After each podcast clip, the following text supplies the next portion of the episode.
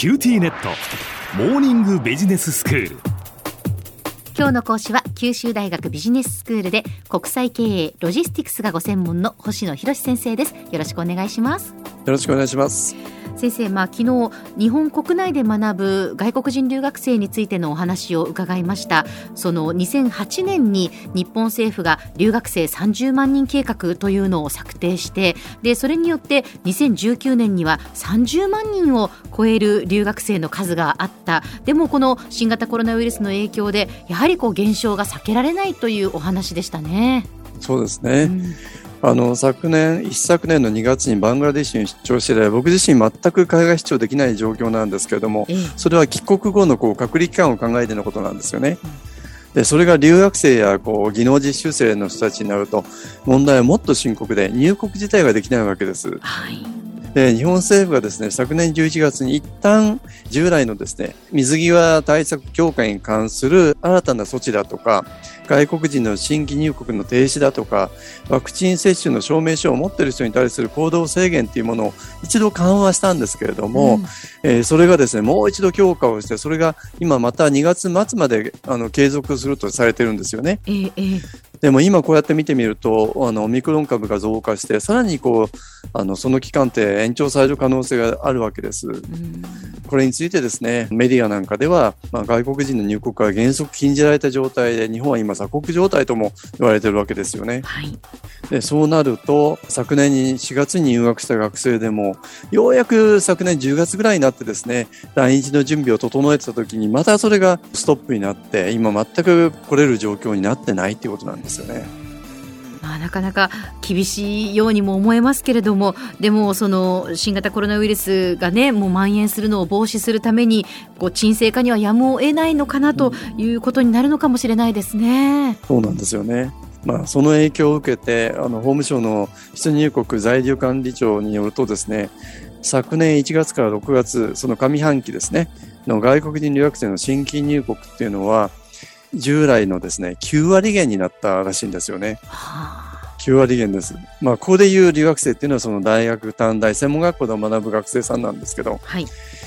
まあ、そうするとですね、あの、昨日もご紹介しましたけれども、留学生30万人計画っていうのは、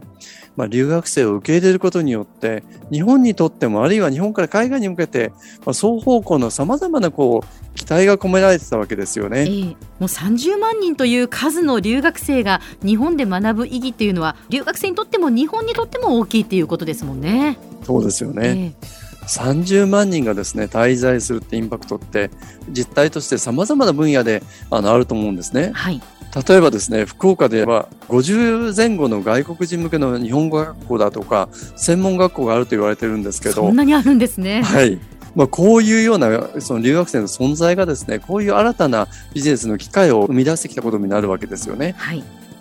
あるいはこれもちょっと調べてみてちょっとびっくりしたんですけど、まあ、日本でまあ、少子化でなかなか日本人学生が新たにこう大学短大に集まらない中で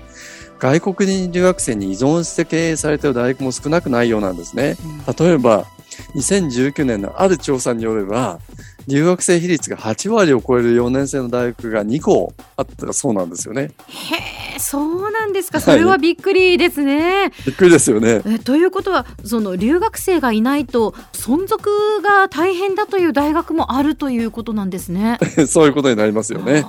あの2校って言いましたけど8割以上の大学が1つ9割以上の大学が1つあったっていうことに僕自身も驚きました。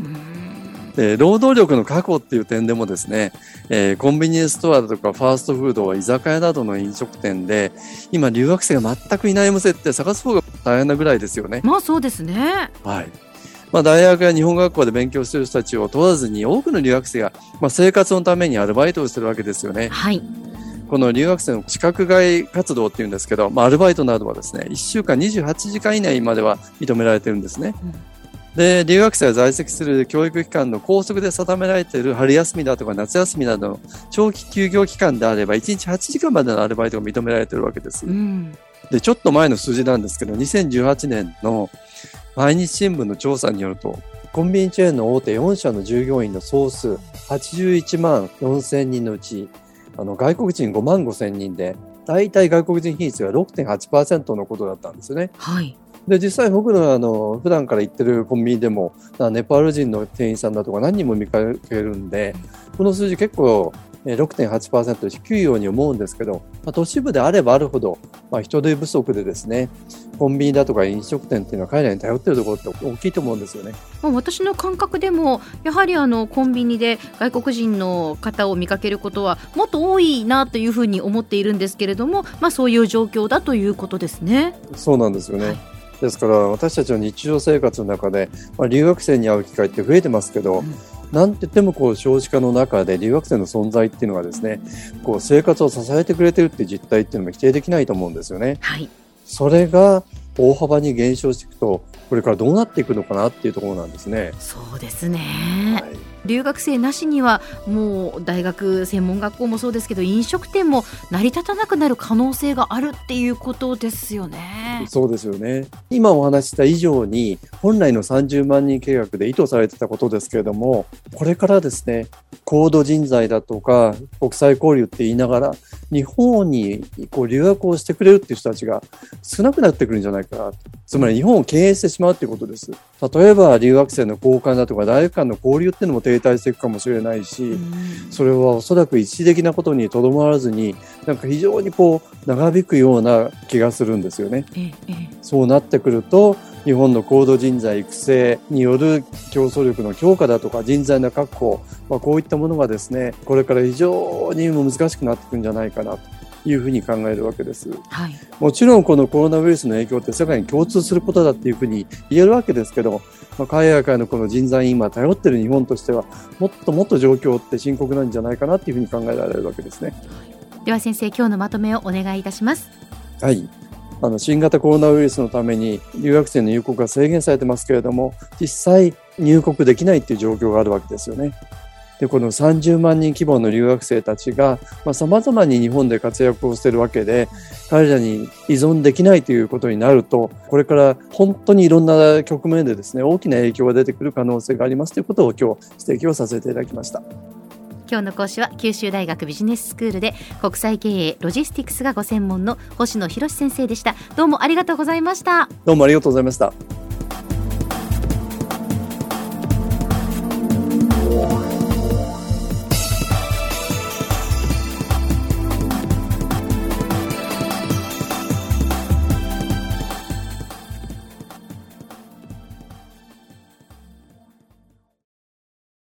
QTnet チカって乗り換えたみたいよ。よくそんなに簡単に乗り換えられるわよね。私もそろそろ乗り換えようかな。え今の彼3人目じゃなかったっけ？今年だけで。スマホの話なんだけど。乗り換え簡単。格安スマホの QT モバイル